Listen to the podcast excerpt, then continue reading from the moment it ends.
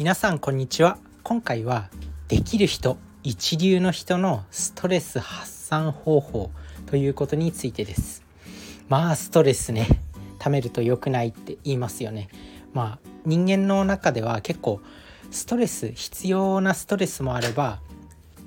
やっぱりストレスが溜まると体に悪いっていうこともあります。ある程度はストレス必要なんですけどね。ある程度のストレスがあった方が緊張感があってパフォーマンスが高まるとか、まあ、スポーツ選手とかそうじゃないですか。本番前ってすごく緊張して、まあ、緊張ってストレスだと思うんですよ。まあそういうのがあったりとかして結構ねストレスが高まると思うんですけどそういう時にアスリートは最大のパフォーマンスを発揮したりする。まあそんな感じで必要なストレスもあるんですけどまあ現代社会ね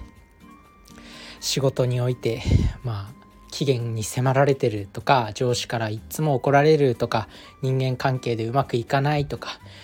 クライアント先の人がめんどくさい人とかいろんなストレスあると思うんですよね。仕事に仕事だけじゃなくて家庭においても、まあ、娘が言うこと聞かないであったり、まあ、親が親が全然なんかこう自分に対して親が子供に対して全然こう親身になって話を聞いてくれないとか、まあ、いろんなストレスはあると思うんですけど、まあ、そんなねストレス解消方法特に一流がやっているストレス解消方法について、まあ、結論ちょっと3つお伝えしたいんですけど1つ目は運動。まあ、これはねもう何回もお伝えするんですけど運動は最もいいストレス解消方法と言っても過言ではない。2つ目が寝ること。もうこれはね睡眠もすごく大事ということで。で3つ目がアウトプットするということですね。まあこのストレス解消方法がいいんですよ。でストレス解消方法って一般的にこう大声でカラオケに行って歌うとかめっちゃ自分の好きなお菓子とかジャンクフード食べまくる暴飲暴食するとか、まあ、それも一時的な一瞬の快楽にはなるんですけど罪悪感とかね、まあ、そういったものに襲われるんですよ。次の日であったりまあ食べてる時は至福の時間であったりそう自分のストレスを発散してる最中っていうのはもう脳みそにね麻薬ドーパミンが溢れてもうめっちゃ幸せみたいな感じなんですけどいざその期間が過ぎるともうものすごい罪悪感に苛まれます。まあ、そんなわけでこのね運動するとか寝るとかアウトプットするっていうのはまあ長期的に見てもとてもいいストレス解消方法まあねどこかで聞いたことあるような話じゃんって思うけど本当にできてますか？皆さん。まあ、自分自身もできてないことあるんで、まあ、なかなか人のこと言えない部分はあるんですけど、まあ、と本当自分自身が人生のどん底状態もう毎日暴飲暴食してネットフリックスを死ぬほど見てであの勝手に寝るまでネットフリックスを横になりながら見続けるという最悪の状態に比べたら今はねまだ毎日筋トレしてでまあ適度にいいバランスのいい食事を食べて、まあ、週1回ぐらいはちょっと暴飲暴食する時はあるけどまあおおむねおおむねバランスのいい食事を、まあ、1ヶ月にほぼ1ヶ月に22日ぐらいはもう野菜中心のしっかりとした食事をとれています。あとは睡眠もしっかりととれてます。最近は。なんですけど多くの人がやっぱこう夜更かしして、まあ、ゲームたくさんして夜更かししちゃったとかいろいろあるじゃないですか、まあ、そんなわけでまず1つ目の運動なんですけどまあこれはまあ言わずとし言わなくてもわかるか。まあ運動はま言わずと知れた数々の研究でも証明されているように週何回以上運動する人はもうメンタル疾患にかかりにくいとか病気になりにくいとかもいろんな効果があります。まあ最近だとね「運動脳」っていう本が流行ってたり、まあ、あのスタンフォード大学の運動で人生を変える授業みたいな本も流行ってたりとか、まあ、いつの時代も結構運動の本って流行るんですよね。まあ、それぐらい運動に関してはいいっていうことがもう証明されてるんでとにかく運動しましょう。で自分自身がやってるのは1日5分でできる、まあ、バーピーっていう運動なんですけど、まあ、5分間全力でスクワットして腕立て伏せしてっていうのをやると、まあ、心拍数が180ぐらいまで上がります。まあ、それ1日5分だけやっても結構ね負荷になるんですよ結構疲れるんですよ。まあ、そういう運動をするといいとにかく 運動って続けることが大事なんで毎日5キロも10キロも走んなきゃいけないっていうんじゃなくてとにかくまずは続けること週2回は必ず続けているとか週3回は必ず続けられるみたいな自分自身はなんか最初は小さいことから始めたんですけど結局毎日やってますね。まあ、最初は小さく始めてとにかくま継続することが大事だと思うんでそれを意識してまずは運動をやってみてください。で2つ目の睡眠なんですけど睡眠ね。寝てますちゃんと。やっぱりね睡眠めちゃくちゃ大事なんですよ、まあ、睡眠ねなんだろうねなんだろうな。こう自分の大好きなことを仕事にしてる人っていうのは、まあ、睡眠時間短くても全然いいのかなと思うんですけどやっぱね睡眠がしっかりと取れていないと翌日ちょっとした自分の中に不安が生まれるんですよね。あとはまあ睡眠に関しても運動と同じぐらい、まあ、本も出版されてるし研究論文もあるしっていうところで、まあ、睡眠に関してもまあ言うまでもないと思うんですけどとにかく大事だと。で自分自身は結構睡眠が取れなかった次の日とかなんか自分の中の自信がなくなるんですよね。セルフエフィカシーっていうの自己肯定感がちょっとなくなるんですよね次の日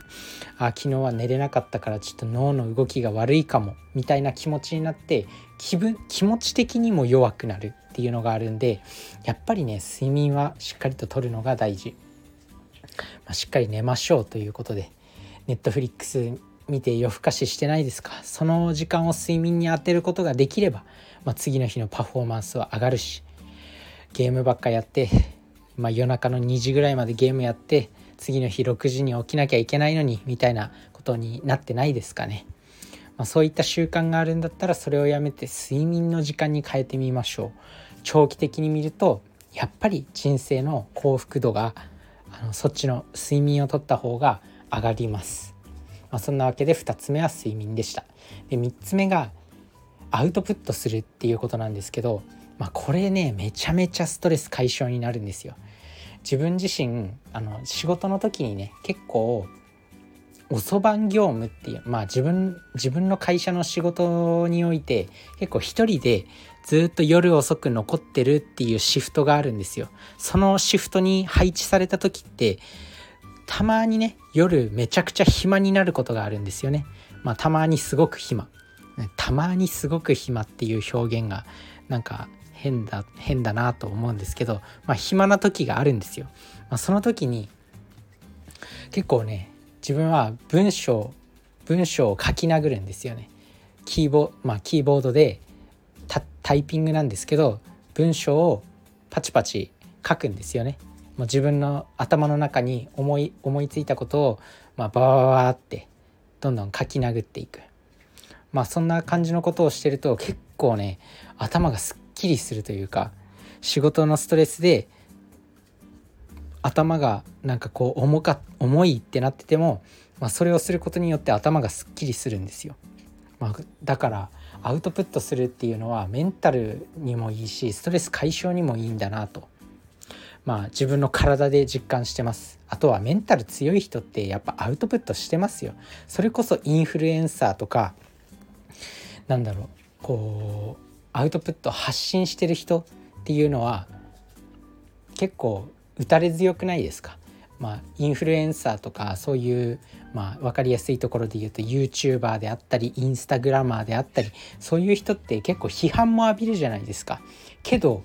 強くないですか？そういう人って批判にも負けずに発信を続けてどんどん有名になっていく。まあ、そんなイメージがあるんですよね。でもそれってインフルエンサーの方ってやっぱアウトプットしてるじゃないですか。自分の考えを発信してる。それってやっぱりメンタルが強くなるんだなと。ストレスが下がるんだ。ストレスレベルが下がってて自分自身のメンタルが強くなってるからこそ打たれ強くアンチの批判にも負けないみたいな感じになってるのかなと思います。なので今ねこうやって無料でスマホに喋りかけるだけでこんなにアウトプットできるツールがツールを、まあ、みんな持ってるから是非アウトプットしていきましょう。自分自身はこうやってポッドキャストでアウトプットしてるんですけどそれはブログでもいいと思うし SNSX とかインスタグラムとかノートとか、まあ、そういったものでもいいと思うしそれこそ YouTube でもいいと思うしとにかく見られなくても発信すればストレス解消するんだっていう効果もある。でまあそれで有名になってお金も稼げたら御の字だっていうもう最高じゃんっていう感じでとにかくアウトプットする。アウトプットするっていうのは別にこうお金を稼ぐっていう目的だけじゃなくてそういう人としてのこう伝える力であったりなんだろう喋る力の脳みそ頭良くなったりとかそういった部分も鍛えられる数々のメリットがあるんですごくいいのかなと思います。ということで、まあ、今回はね一流がやってるストレス解消方法ということで1個目が運動2つ目が睡眠3つ目がアウトプットするということでした。是非実践していってみてください。まあねやっぱりそうだよね。アウトプットしてる人ってメンタル強いイメージがある、まあ、会社とかでもリーダーリーダーって結構発信しなきゃいけないじゃないですか。他の人に指示を出したりとか自分自身が前人前に立って喋ったりとかしなくちゃいけない、まあ、そうやって発信してるからメンタルがどんどん強くなってる。自分自身のストレスが下がるんだなと思います。自分の考えを発信できるってやっぱり強いことだしあとはこうアウトプットするっていうのなんだろう心理学の精神科の療法精神科の治療法でもエクスプレッシブライティングって言って20分間ずっと紙に書き殴るっていう治療法があるぐらいそのぐらいアウトプットするっていうのはメンタルにいいことっていうのが分かってる。だから是非どんどんアウトプットしてみてください。あとはねまあこっからはちょっと雑談なんですけどまあ今日ねある表現を聞いたんですよ。まあ、言葉も何回も話すと磨きがかかっていくっていう表現なんですけどまあなんだろうな石もさ川に流れて石って川に流されると上流から川に流されて下流の方に行くと丸みを帯びていくんですよ。でこれねなんだろう川で遊んだ時ある人とかなら分かると思うんですけど上流の川の石とか岩ってゴツゴツしてるんですよね。でも下流の方に行くと石って丸みを帯びてるんですよ。それって水で流されてどんどんどんどんあの角が取れていろんなものにぶつかってね石がどんな石がどんないろんなものにぶつかってどんどん角が取れて丸みを帯びてくる、まあ、洗練されるわけですよね。だからこういう喋りとかも何回も同じことでも何回も伝え続けることによってなんか伝わりにくいことも丸みを帯びて伝わりやすくなるみたいなそんなイメージかな。なので自分自身もこうやって喋ってるんですけど何回も同じことを伝えてると思うんですよね。過去の放送でも、まあ、正直内容とかもかぶってる回も全然ありますけど何回も何回も伝えることによってこう相手に伝わりやすくなっていく自分の伝える力もこう強くなっていくというか言葉の表現も